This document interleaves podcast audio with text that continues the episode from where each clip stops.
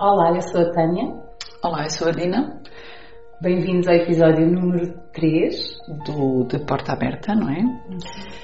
Hoje, hoje vamos falar sobre um tema bem interessante, que é e bem amplo e bem gigante. Portanto, não vamos conseguir dizer tudo o que queremos dizer sobre o tema, mas, mas vamos falar sobre fala. O que é fala? O que é fala? Esta é uma pergunta assim que dá um, uma discussão bem alargada e que nós, para, para definirmos, temos que falar aqui de várias, vários aspectos importantes.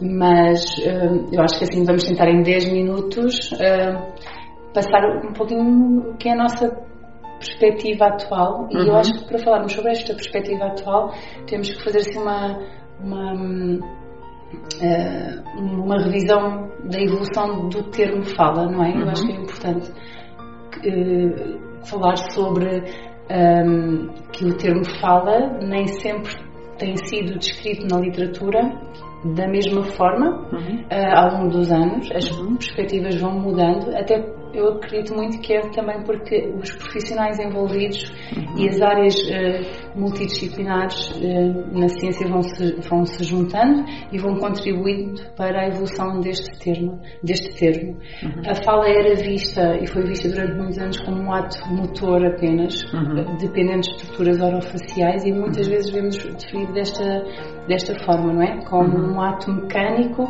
e de execução. Então, quando se pensa muitas vezes em fala, pensa sem motricidade orofacial, ou seja, nos órgãos envolvidos. Uh, no, no, na força dos músculos, na execução do movimento, uh, na amplitude de movimentos.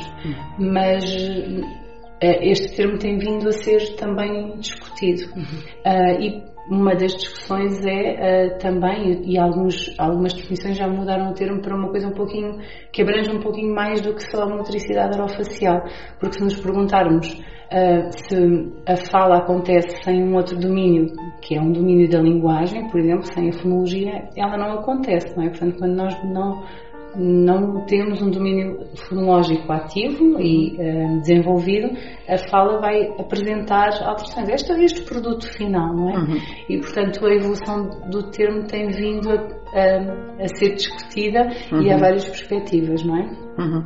Sim, eu diria que nem é só uma questão de evolução, eu acho que é uma questão também de perspectiva, uh, porque não diria que, que o conceito tenha mudado necessariamente. Houve de facto um tempo em que a visão era exclusivamente um, direcionada à componente motora. Uhum ela não foi abandonada hoje. Não, não é? é verdade. Ou seja, há ainda quem uh, defenda exatamente isto, que fala uhum. significa esse ato motor, não é? é? Até porque é uma questão de perspectiva e de abordagem, uhum. não é? Porque há pessoas que se vão cingir, vão ter um olhar mais para o mecanismo motor uhum. e outros que vão ter um olhar mais focado no mecanismo cognitivo, uhum. que é o da linguagem, não é?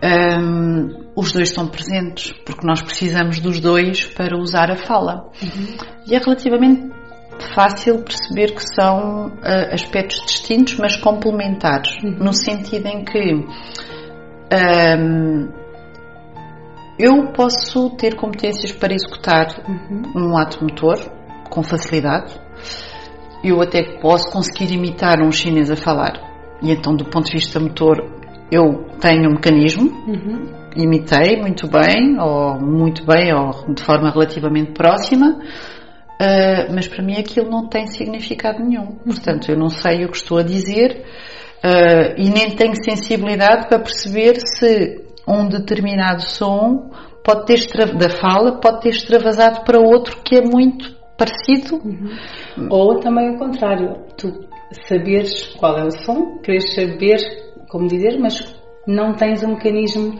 disse que são preparados para, um, para o realizar. para o realizar. Uhum. Uh, não porque tenhas uma alteração de motricidade, mas estava a pensar no, exemplo, no caso específico do, do chinês, não é? Uhum.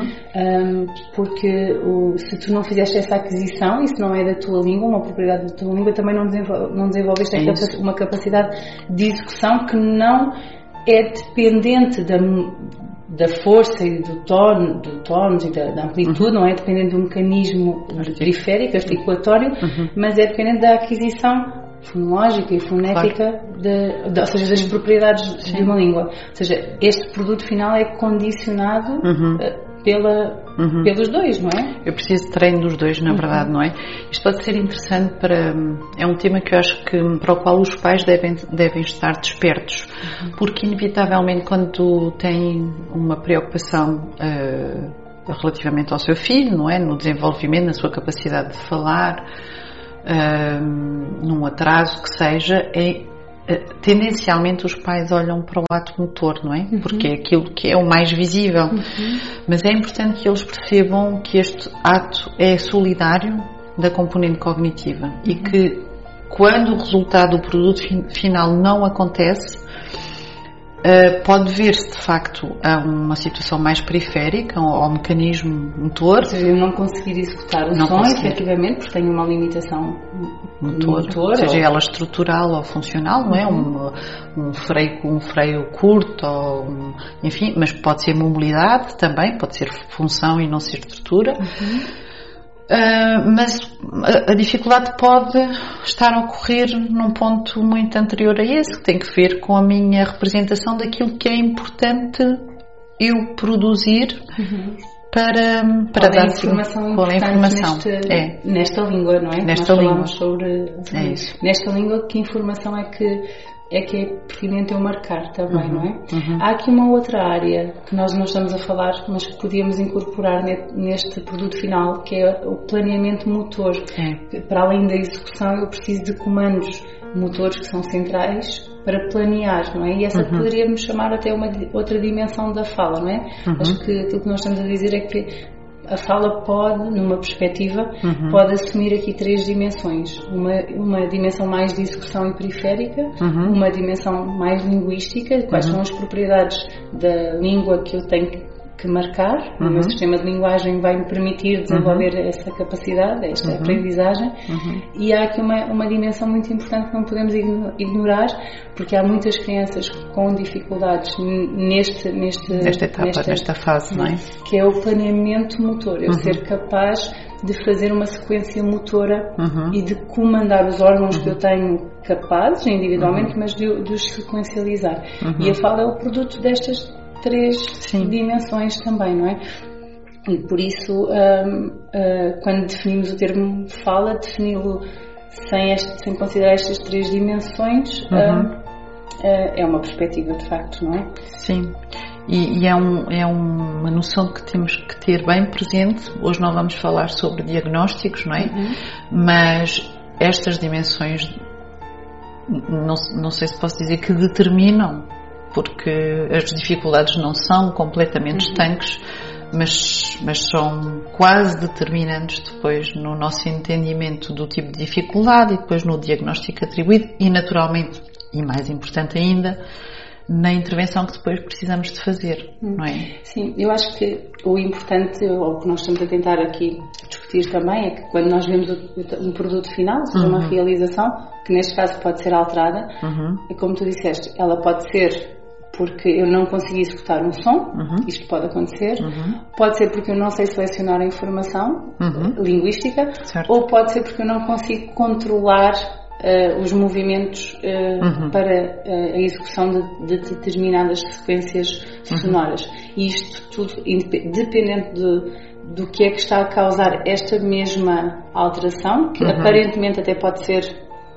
a mesma, mas que tem em, em crianças diferentes podem ter causas uh, diferentes, não é? A uhum. mesma alteração pode ter uma motivação uh, diferente. Estou a pensar aqui uma criança que troca troca sons na fala, uhum. por exemplo, fazer dizer um te por um que, por uhum. exemplo, a origem disto pode ser mais motora ou pode ser mais linguística, ou até uhum. não talvez este exemplo não tão frequente uma questão de, de planeamento motor, mas, mas poderia ser também, ou seja, não é a troca por si só, uhum. mas a causa que é importante para nós depois estabelecermos diagnósticos e planearmos a intervenção, porque a intervenção vai ser baseada em, em, na dimensão que está alterada, a nossa intervenção vai ser centrada nesse, uhum. nessa competência. Uhum. Mas nós estamos a tentar definir fala e, e não é? E, e definir fala passa por entendimento destas três, destes três uhum. domínios, não é? Uhum. É o que estamos a tentar dizer. Então, Sim. achas que podíamos definir fala, se fosses tu a definir fala agora, poderíamos definir fala como a junção destas três dimensões, um ato motor, um ato linguístico e um ato de planeamento motor, pelo menos estas três? Eh, sim, pelo, pelo menos diria, porque uhum. não sei se depois não haverá outras, ou ainda que integrando uma destas dimensões, uhum. ou, ou estando de forma híbrida, presente de forma híbrida em mais do que uma destas dimensões, mas assim vamos resumir, vamos resumir a isto, sim, uma claramente uma componente cognitiva, uma componente hum, motora e uma, não sei se neuromotora, não, não sei se podemos chamar assim, mas que tem que ver com o planeamento, a coordenação um, deste do movimento, que não é só a execução do movimento, sim. Acho que podemos ficar por aí. Acho que sim. É. Então, agora encontramos no episódio número 4. 4? Já estou perdida e agora começamos. Sim, até ao próximo domingo. É isso. Até ao próximo domingo.